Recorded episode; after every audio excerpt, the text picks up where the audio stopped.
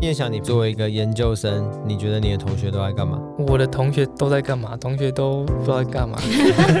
那你觉得他们觉得你在干嘛？他们觉得我在爬山吧。他们觉得你不是在爬山，就是在爬山的路上，爬山或者是在前往爬山的路上。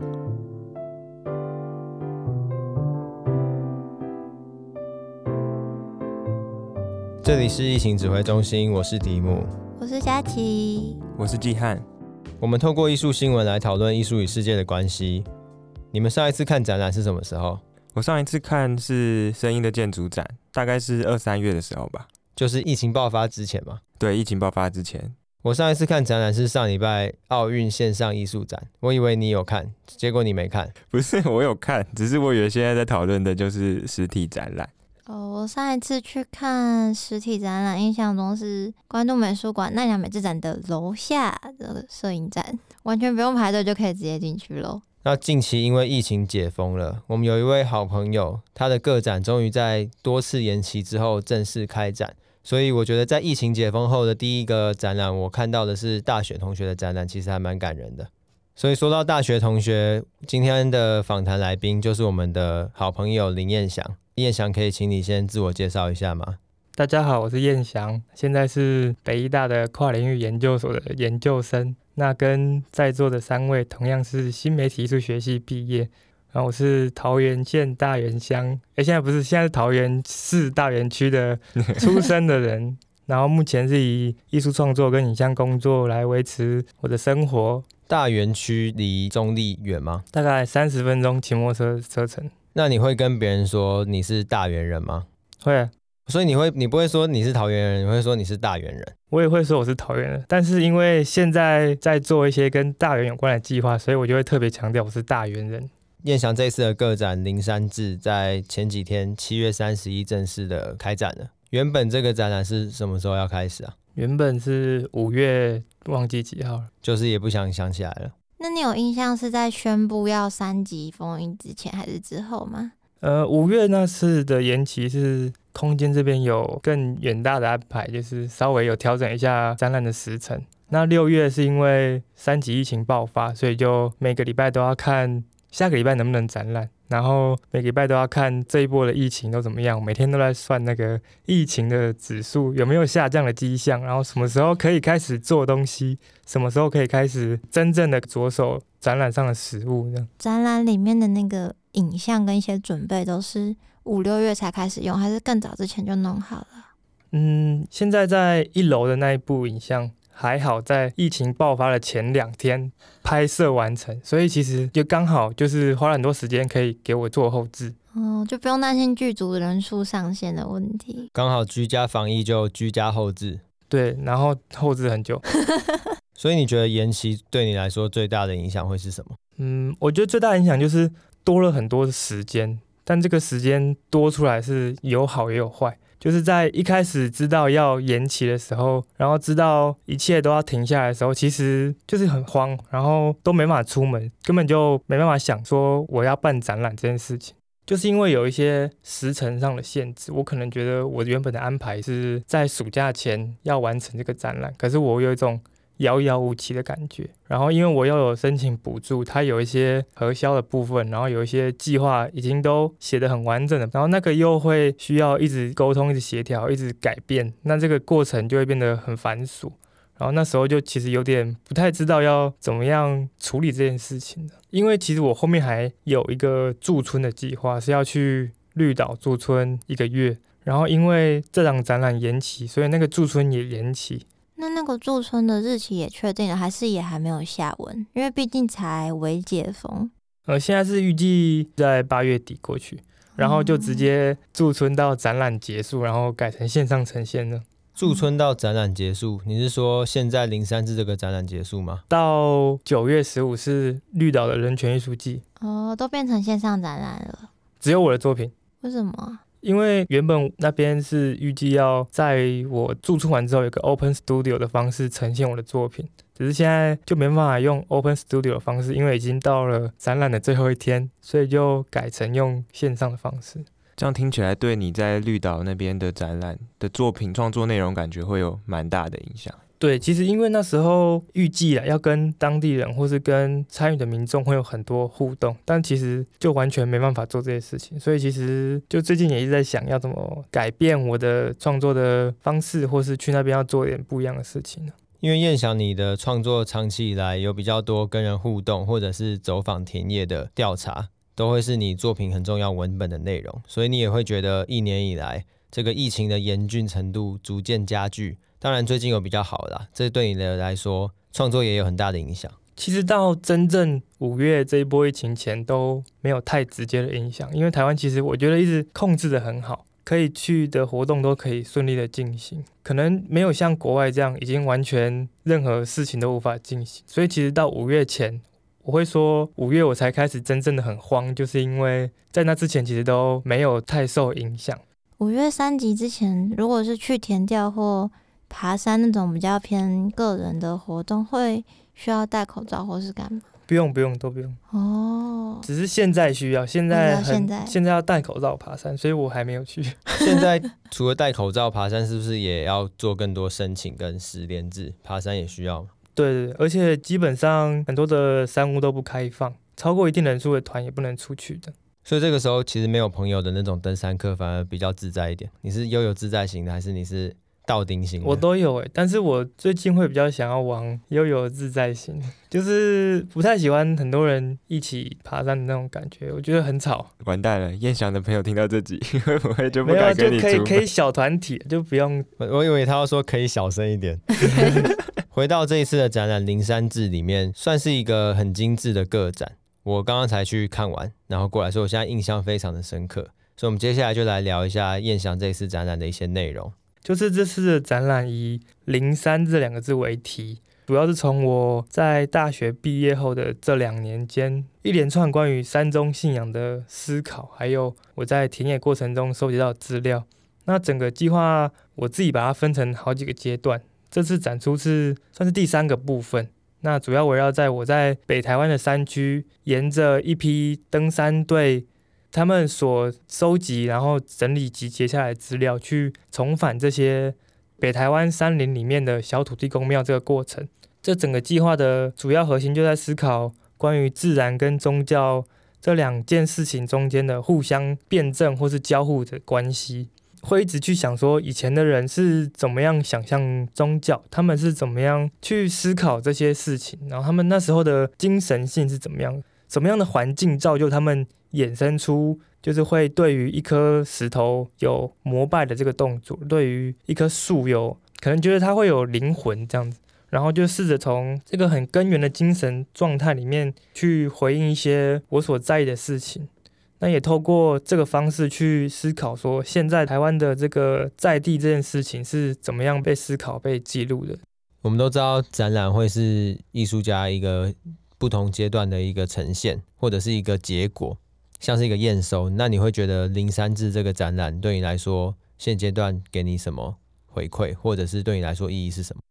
我觉得算是一个断点，我重新整理以前这两年做的所有事情，因为必须要做一个呈现，所以我必须被迫要做一个整理，因为我觉得我有时候没办法自己很完美的安排每一个时间顺序。对，那我觉得这个断点就是我可以透过这个展览去把之前所做的东西做整理。这个展览其实也有一个面向外的这个过程。我这次其实找了很多可能像登山队的大哥，就是平常不会看展览这些人带到这个展场，那他们可以试着知道我在做些什么。那之后可能假如说我们之后要合作，或是我们要一起去爬山的时候，他就可以比较知道我在做什么。那这个展览或许就会是一个起头，或是契机，或是他们可以理解我的一个方式。对，那我觉得这个展览对我来说现阶段比较像这样。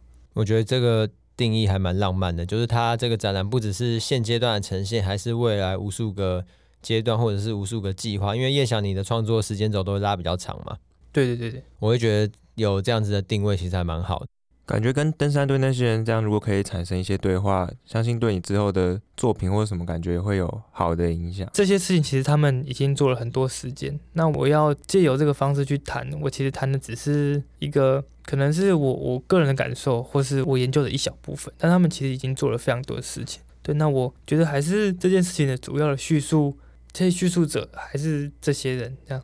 那我就是用跟他们合作、跟他们讨论的方式去谈我想谈的事情，这样。所以我觉得跟他们的合作会是非常重要的一个部分。我一进到展场的时候，其实我会感受到作品的机制很明显，就是我们穿过展场的展墙之后呢，可以看到右边有一个像是心智图的类似地图的图像，在这个地图的对面就是早神这件录像作品。我会觉得其实整个展览从这边开始，我就发现彦翔在处理这一次一系列的作品里面，它背后有一个很明显的机制，有一个很明显的逻辑关系在里面，就想要请燕翔说一下这个部分。那个心智图主要就是我这两年间从第一个部分到第二个部分到现在第三个部分到之后可能会发展的第四个部分，然后这之间我是怎么样连接跟思考的？当然它其实还可以再更复杂，只是我有稍微简化之后把它做一个视觉化的呈现。那它每个分支后面都会有 video 的数字，这些东西是代表什么啊？这几个就是我刚刚有提到说我把它分成几个部分，然后它没有时间的前后。它只有稍有时间的前后，就是 video 生成的时间前后，但是他们的前期的思考跟研究算是交互着进行的。对，那 video one 就是我用一些汉学的文本跟西方的理论去试着谈整个山林中的信仰是一个什么样的状态，他们是怎么样用万物皆有灵的这个方式去思考关于山的这些事情的。那第二个部分就是我跟原住民的大哥去山上，然后跟他们去打猎，跟他们去采集，跟他们去耕作，就试着理解他们的生活，然后借由这个方式去透过对话，透过相处去理解他们对于山的另外一个不一样的思考方式，然后他们的信仰观，他们的祖灵观中间可能蕴含着很多山林保护的知识，然后蕴含着很多跟整个泛灵论很有关的概念。借由讨论这个事情去完成我的第二部作品的，然后第三个部分才回到最一开始也是进行最久的，就是对土地公的这个部分。然后第四个是我现在正在预谋跟 想想象的是要谈台湾的高山会有一些神社，那他们这些神社其实跟当时日本人来殖民。殖民会非常有关系的。因为我觉得那张图非常的完整的写出一些山林的顺序，因为你刚才说第一个就有提到盖亚的那种大地之母的形象，就图上有写，然后后来还有原住民，然后汉族跟日本殖民的部分，其实南瓜台湾近代史蛮大的一个部分，所以我蛮喜欢那张图的。谢谢。然后刚少讲了一个。那张在墙背后的那张，嗯，有一张摄影。那张摄影，它一九八零年，它是一个不知道谁拍的作品，对。然后它被典藏在就是国美馆，然后现在的摄影中心里面。那我是透过申请的方式去跟他们申请到这张照片的授权。那其实我也研究了很久，上面的字跟上面依稀辨认的场景是哪里这样。然后就官方的叙述，它是在阳明山附近的一条路上。但我找了很多当地的庙，都没有再看到同样的对联，也没有看到同样的款式。但那张照片其实是。一个非常重要的契机或是一个契机，它放在整个展览里，因为它就证明了影像这个东西，在一八九零年代，可能日本人根本还没来，或是刚来的这个期间，它被作为一种控制的方式，或是作为一种记录一个异地的一个方式，然后土地公庙就成为了一个对象。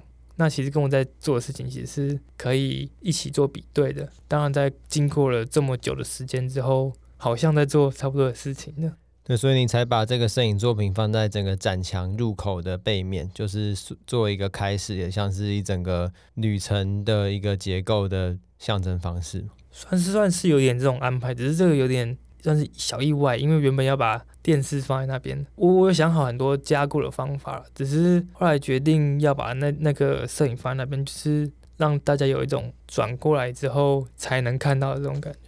那看到对面那个录像，它的内容就是一个我架空时空的一个文本，然后它是一个在找神的这个过程，然后他透过不断的去寻找、去探寻，然后发现可能在某个时空里面被遗弃了一个神像，对，然后里面可以看到他最后把神像放到了一个庙的里面，同样有一种他重新把一个信仰的这个被具象化的这个神像。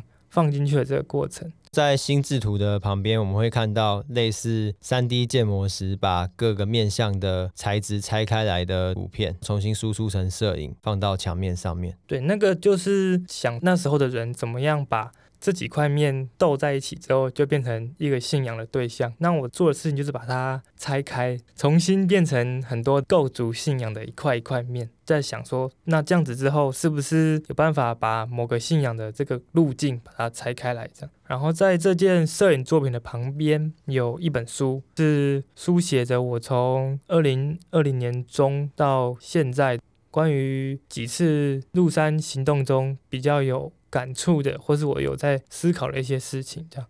叶小，我蛮好奇，就是你每次进到山里面的时候，你其实是有目的性的在，像是田野调查一样，还是你只是想要亲近这块土地？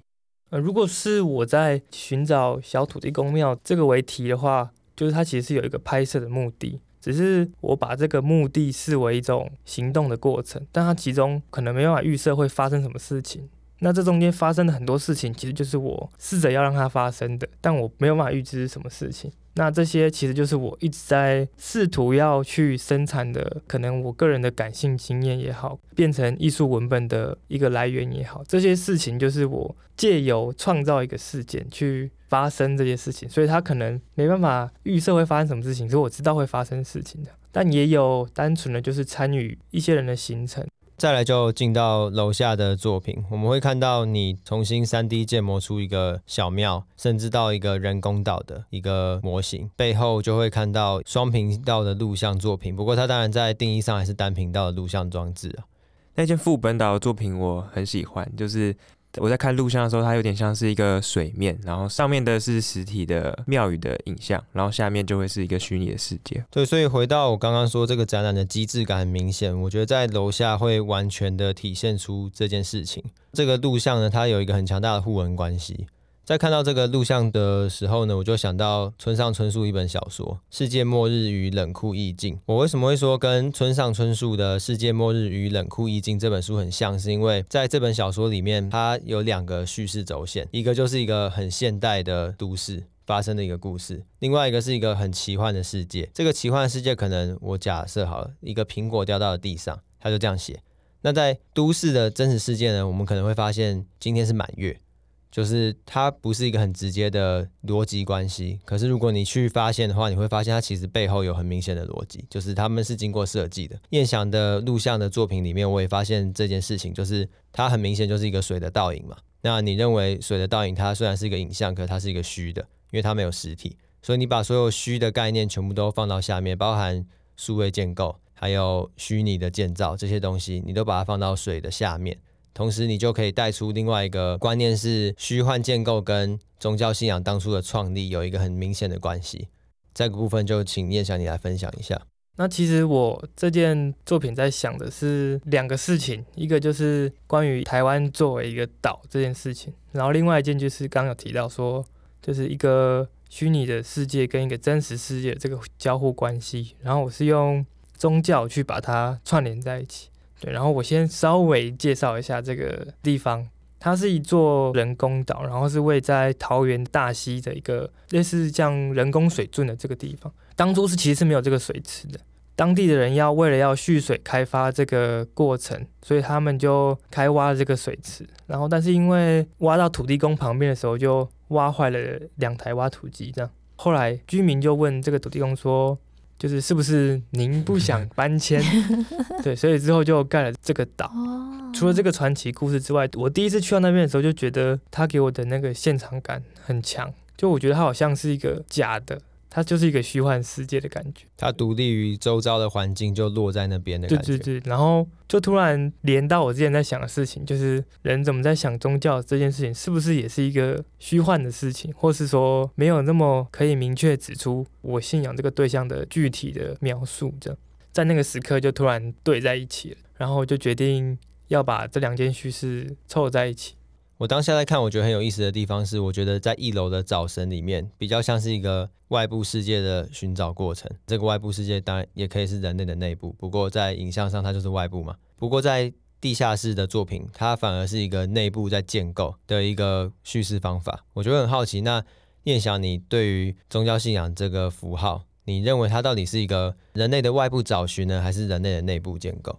其实我就是要从如何从内部建构把它变成外部这个过程，就是我非常在意的事情。所以它并不是在内部还是在外部，它可能就是人的一个念头，或是我在某个精神状态下出来这个念头，然后我把它化成实体。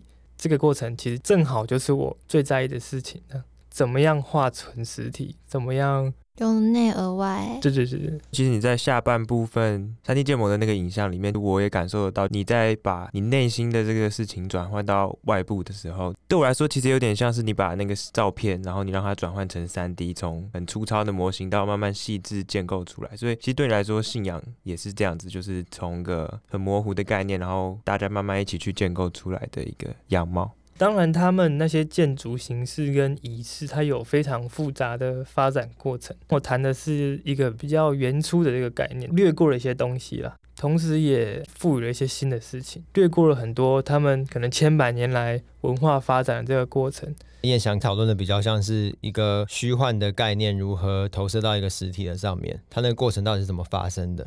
然后他透过一个重新再制的方法来重现这个过程。我觉得还有另外一个我觉得很有意思的是。楼上的作品是早神，可是他最后又做一个归位，你觉得这个归位代表什么？有一个不知道可不可以讲，你讲你就讲啊。就原本我还要拍一个 take 是又把它拿出来，然后然后再把它放回去，再把它放到自然的环境里面这样。但是我最后就是在想这个过程，就好像我觉得我可以先停在这个放进庙里这个过程，然后之后搞不好他还会做什么事情，我就留了一个伏笔给观众去阅读。这个放进去这个过程，它其实背后有非常复杂的含义。因为其实，在当初在这个土地上的这群人，他们在盖这个庙的时候是没有放神像的，然后只有在后面的那个石板上会看到科“福德正神”四个字。只是后来又经过一些时间，后来的人就给他们在庙里面盖了一个小的台座，然后放了一根神像上去。但又经过数十年，这边的人都迁走了，迁村离开了之后。他们就把神像移到外面的新盖的庙去放，所以这个庙又空了。那我这次试图要把庙又再放回去，这个过程就在想，是不是又像现在就有一些人在做文史调查，这个过程是不是又重新赋予了这些庙一个它该有的意义？这样。所以那个神像是哪来的？呃，我捏的，陶土捏的。那他现在还在里面吗？他现在在在我家。哦，对，你说他最终还是被拿出来了嘛？毕竟它只是一个拍摄嘛。因为我觉得还有另外一个很有意思的是，你在下面的影像，你有讲到潮水的这件事情。潮水我会很直觉的认为它是一个很外部的东西。虽然潮水对于地球人来说是一个很习以为常的，就是潮汐现象嘛。可是我们都知道，潮汐现象是一个完全跟这个地球无关的一个月球，在外面因为距离的关系所引发的。那你会觉得这个潮汐现象的改变，因为在这个影像里面很有魅力的地方是那个人工岛，因为它在一个蓄水圳里面。所以当涨潮或退潮的时候，我们会看到一个人工岛的全貌，像是一个当阿米沟一样。对，当阿米沟，同仔米高啊。哦，你说它又剩一个圆柱在那里。对啊，它它会突然现出原形啊。嗯、所以你会觉得这个潮汐现象跟你的这个作品里面有什么关系？但有趣的事情其实是岛的水放掉是人放的。它其实是人可以控制，它是一个封闭的岛。但我觉得有一个关于变动的这个边界这个事情，就是我们可能在长时间以来一直用一个很没办法固定的边界去划定，可能台北市、新北市这样子去划分县市之别，然后市长就不一样了。但这很有趣的事情是，他们其实在那个县的旁边左右其实是同一座山，或是同一条河。那我们就这样把它分了左右。我就是想要模糊这个岛的这个边界，想说这两个之间会不会是一体的？水是不是在某一天就会淹没这个岛？那就没有什么岛上跟岛下的分别，全部都在水面下。对，聊到现在，听众可能会发现，我们虽然有时候抛出一个比较观念的问题，可是燕翔会透过很多他过去真的靠双脚行走出来观察到的一些故事。或者是跟人与人之间的关系所学习到的一些传奇来做一些回应，我觉得这也是燕翔长期以来给予我一种很特别的创作方式的启发。请燕翔你来讲一下，你长期以来创作都是用这种方式吗？或者是你关注的议题，你觉得主要有哪些？当然还是念了很多很硬的论述跟文本了。只是这些文本就有需要一个转译的过程嘛。那我试着用更能让人家理解的方式去说我想说的话，这个其实是我一直试着要努力的事情。对，那就你刚刚所述，我应该是有做到一点 的。有啦有啦，谦太谦虚了，你成功了。然后长期关注的事情其实蛮多的，就是跟台湾的山林现况、跟宗教信仰、跟动植物的议题也好，或者他们的生命权的议题也好，然后整个环境的变迁，还有土地争议，或是影像技术，这些其实都是我关注的事情。对，那其实这些都有一个核心是，我要怎么用我的方式去谈我所在的这块土地，就是可能要谈台湾的主体性也好，或是要谈我们自身这一辈的要怎么说我们自己的事情。这些创作的主体其实就是从我所在意关心的事情，然后去试着把它延伸到跟我所有兴趣的议题。那这两个碰在一起之后，就是我创作的题目。对，同时我觉得很珍贵的是，在我们的求学生涯里面，我们会发现当代艺术有非常多的作品比较偏向视觉化，或者是比较没有所谓扎根性的作品。我会觉得你创作的方式是很精细的安排。可是这种精细安排，我时常会觉得在台湾的当代艺术里面，特别是一些扎根性比较强的作品里面，我会比较少看到。你觉得原因会是什么？嗯，我觉得可能跟大学的训练还是有关系吧。大学的训练其实就是要我们做一个很精致、很完整的东西，它要可以很完美的运作这样。但其实，在某个时候发现，去外面可能这看起来很野的东西，其实不抵触。那这个状态下，是不是就可以发展出另外一条路径，是以前人没有做过的？刚刚可能你也想问是，是不是说我选择不是这么纯粹概念这种创作，就是可能不是一个只存在白盒子的这种创作？我觉得这些东西真的是我很喜欢的，那是不是就往这个方向是必然的？我现在这样听起来，所以你没有直接选择新媒系的硕士班去读，而是跨一所，是不是？其实这也是一部分，就是你觉得新媒系的创作可能跟你理想中的创作状态其实是有一段差距的。对，还有一个很重要的影响是，我那时候看了龚卓君老师在国美馆测的那档《野根金双年展》，然后就觉得艺术好像有另外一个发展的途径。那在这个途径跟我现在所学的途径中间，我是不是就能再找到一条新的路线？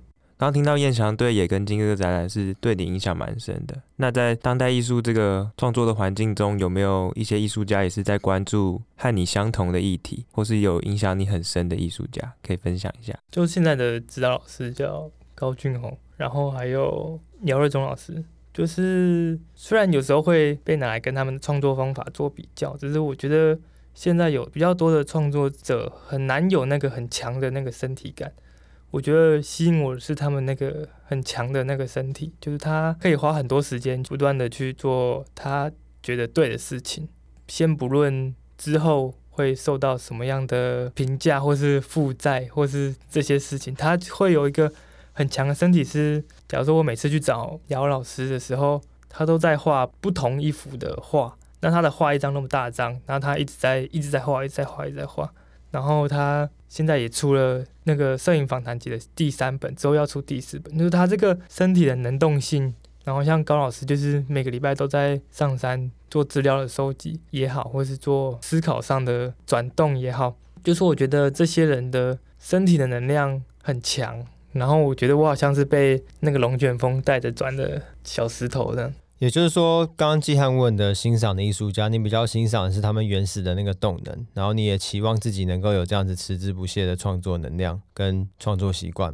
对，因为当然欣赏的艺术家非常多，就是我觉得不管做哪一种类型的创作的，我都有非常欣赏的艺术家，只是他们的创作方法可能就有一些差异。做出来的作品也会有一定上的差异。那先不要谈到创作方，先谈他们的动机。就是这个动机是非常令我着迷，就是很纯粹，很一针就刺到你的身体里面那种感觉。前些日子看到高鼎哥他说艺术是真诚的，那你也同意艺术是真诚的吗？因为艺术很难被定义什么是艺术，只是每个人也可以做自己的定义嘛。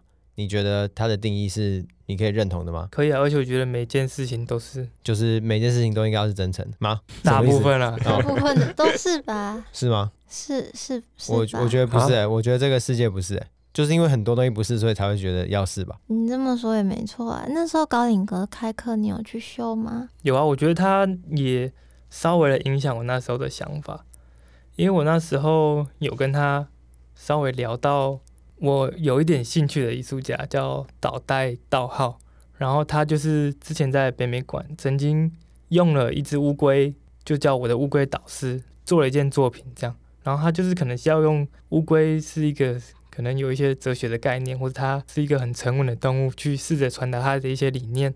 但是那时候高领阁老师跟我说，他其实有一次把一只章鱼从日本的东边带到西边，然后就死掉了。过程中好像也没就给他加了很多冰块，这可能是一个暗黑的内幕，但。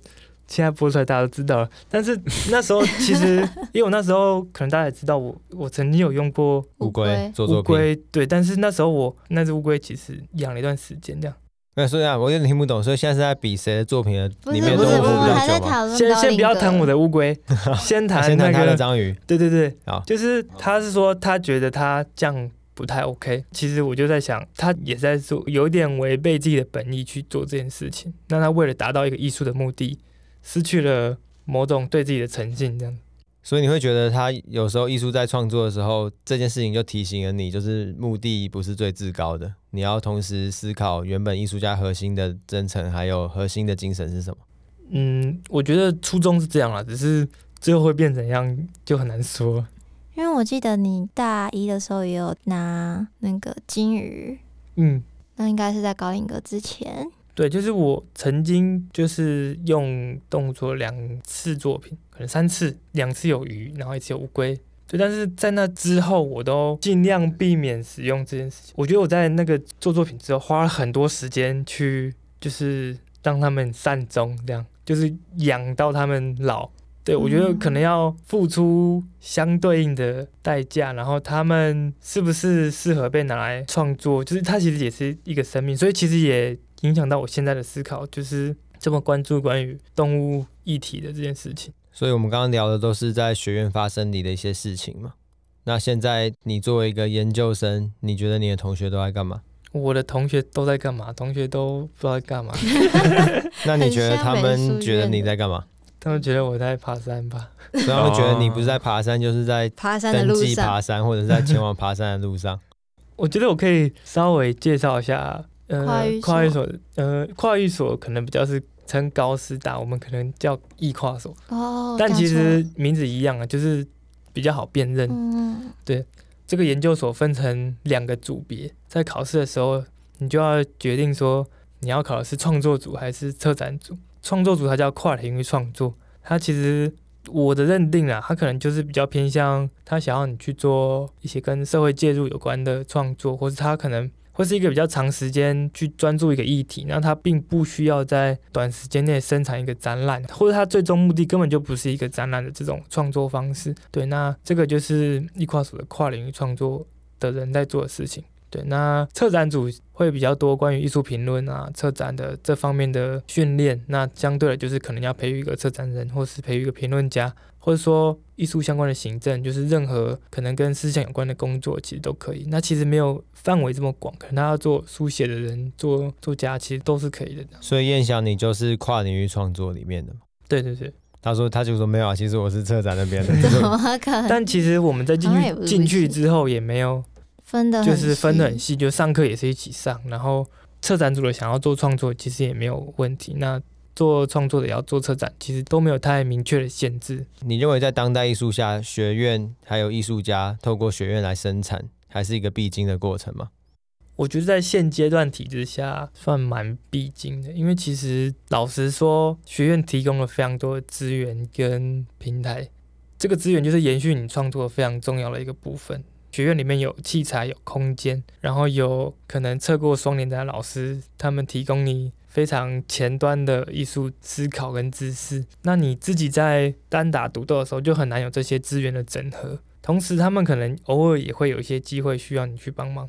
那可能在这个帮忙的过程中，你就可以发展关于你自己的东西。这样，听到这样感觉是蛮多帮助的。但是我其实还是一直觉得要跟学院有一定的距离，那那那个距离要有点暧昧，他可能时近时远，就你需要资源的时候可能要近点，但是你不要陷进去。对 对，不能陷，因为他其实太依赖这个资源的话，你会在毕业之后很难。就是完全自己运作自己的一个体系，这样。毕竟我们还是一个人的个体，艺术家也只是你其中一个身份。你平常你的生活都过得怎么样？问起来好像很不熟，可是就是还是要问。你可以分，就是五月十五之前跟五月十五之后。五月十五之前，就是因为那时候还要上课。没有，五月十五还是要上课啊，只是你们变成远端的，就是要去学校上课。嗯，可能一个礼拜上三天嘛，那。空档就是去爬山，可能会有一天到两天，有时候会有工作，工作也会在那一两天，那其实就一个礼拜。所以燕翔，你说的工作通常会是什么类型？嗯，可能是拍摄，或是剪辑，或是帮忙布展这些艺术最下层的奴工哦，服务啊，服务艺术家嘛。那五月十五之后，五月十五之后，就是我刚刚说花了很多时间去适应，就是在家的日子。对啊，就吃饭、看一点书、打游戏。你都打什么游戏？那个啊，PUBG 啊。我看到在 IG 里面，常常你的室友回去就拍客厅，一堆人在那边玩吃鸡。对啊，对。但是最近比较少，最近有比较找回生活的步调。因为我解封嘛。对。因为其实那时候真的是在家，我觉得很难进到一个很专注的状态，可能看书看一两个小时就屁股痒。生活中有太多其他舒适的诱惑在干扰着你。我觉得在家里真的很难做事。对啊，可是我觉得那时候我超专心的。你可能例外吧，我真的很讨厌待在家里。因为我觉得我是一个比较需要一个礼拜要可能要去出去一两天的这个方式，就是我觉得我手跟脑袋是需要一定比例的分配。就你的身心灵需要得到一些同等的释放跟消耗。对对对对对。那我们生日的时候可以送燕翔一套跑步机加 VR 眼镜。没有、哦，放不下，放不下。我听到疯掉。我听到燕翔五月十五之前的生活，我觉得听起来是蛮羡慕的。就是你在学习跟你的创作之间，感觉是找到一个很好的平衡。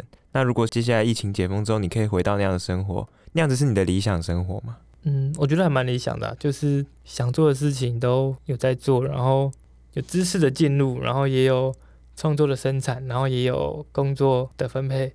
但这个如果换算成真的工作的时间比例的话，一定超出一天上班八小时的那个工时啊，就是他没有办法，没错，衡量。